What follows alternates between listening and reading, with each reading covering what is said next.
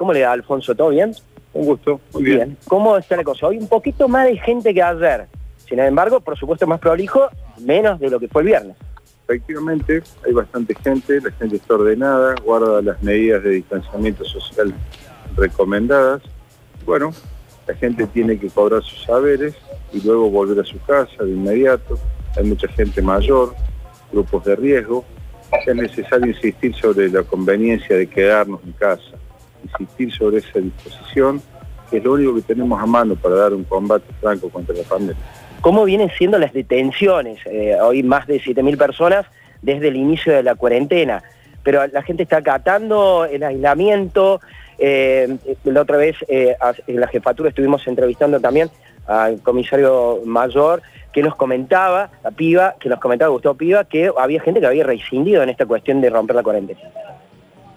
Bueno, la inmensa mayoría de los cordobeses guarda domicilio y observa la cuarentena. Siempre hay grupos renuentes, sectores que desprecian las normas de convivencia social, por eso ya llegamos casi 7.500 detenidos en todo el ámbito de la provincia y seguiremos trabajando para que se observen las medidas de aislamiento social preventivo y obligatorio. De cara a Semana Santa va a haber también un dispositivo especial, fundamentalmente en todas las rutas conectoras de los valles turísticos de Córdoba. La Semana Santa no nos ofrece una licencia sanitaria, todo lo contrario, y quien pretenda infringirla va a ser puesta a disposición de justicia. Bien, se van a intensificar entonces los controles en las rutas. Sin ninguna duda. Perfecto, bueno, eh, muchísimas gracias. Ariel, Ariel. Eh, sí, ahí lo tenemos, ahí lo tenemos, Sergio. Sí. Acá lo tengo comunicado. ¿Qué tal, ministro? Buen día. Hola Sergio, un gusto saludarlo. igualmente, muy bien. Siempre pregunta la gente, y aunque ya hay más de 7.000 detenidos por el hecho de infringir las normas de la cuarentena, eh, siempre pregunta la gente cómo es el procedimiento cuando, ya lo hemos repetido en innumerables ocasiones, pero la gente sigue preguntando, ¿cómo es el procedimiento? Uno eh, detiene a una persona que está circulando sin la autorización correspondiente, eh, se, lo, se lo lleva esposado, va a la seccional, se le toman los datos, si puede reláteme el, procedimiento completo. Bueno, Sergio, em, no respetar la cuarentena es un delito previsto en el artículo 205 del Código Penal, que establece para aquel que no observa las normas que impiden la propagación de una epidemia entre seis meses y dos años de prisión. Si usted circula por la calle, va a ser interceptado por la policía y le va a requerir una explicación de por qué usted lo está haciendo.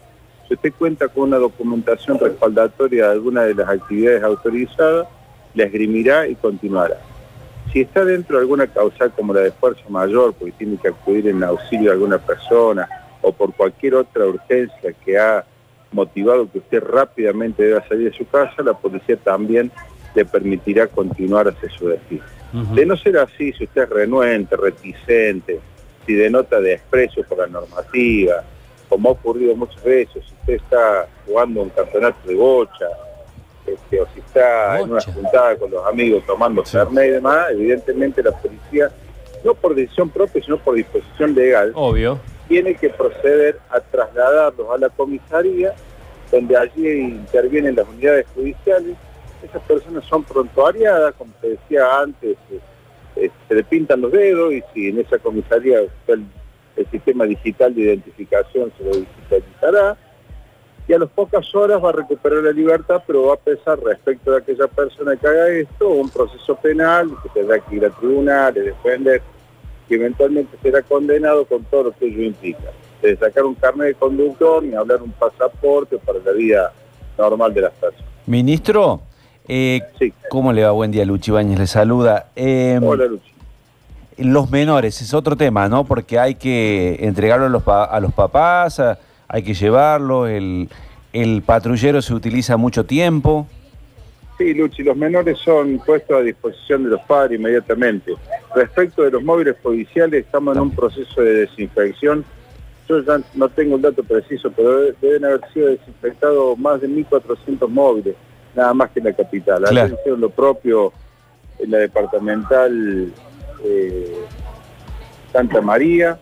Así que, en fin, se están tomando todas las medidas de seguridad sanitarias correspondientes, el personal policial tiene todos los elementos necesarios para protegerse. ¿Y van esposados los menores también, ministro? No, no, no, no, no, no. A ver, eh, la utilización de las esposas son en resguardo de la persona detenida y de terceros.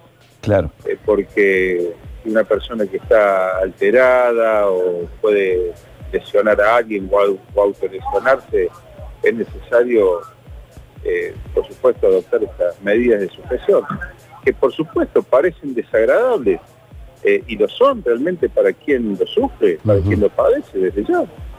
Se pierde la libertad, casi nada pero hay gente que no comprende la gravedad de la instancia en la que enfrentamos. A ver, nosotros tenemos que tomar una decisión. Cuando digo nosotros, la sociedad, o nos disciplina la ley o nos disciplinará la tragedia. Yo opto por la primera, honestamente. Bien. Bueno, eh, gracias ministro por este contacto. Que tenga buen día. ¿Mucho trabajo hoy o más tranquilo que el viernes pasado? No, lo del viernes pasado esperemos que no vuelva a suceder. Bueno, que tenga buen día. Hasta luego.